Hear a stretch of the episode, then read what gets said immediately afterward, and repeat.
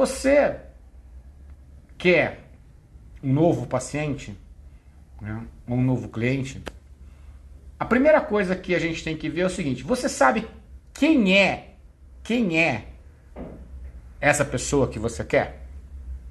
Eu acho que é a primeira pergunta que a gente sempre tem que responder. Né? Você consegue me dizer de forma clara? Né? Bom dia, Ana, bom dia, seja bem-vinda, boa semana para você. Né? Você consegue me dizer de forma clara por que, que ele vai te escolher? Né? Então a primeira coisa que a gente tem que entender quando a gente, antes de captar, antes de ir atrás, antes de querer ter essa pessoa, você tem claro na sua cabeça quem são essas pessoas? Vou dar um exemplo meu. Né? Eu falo com cirurgião dentista.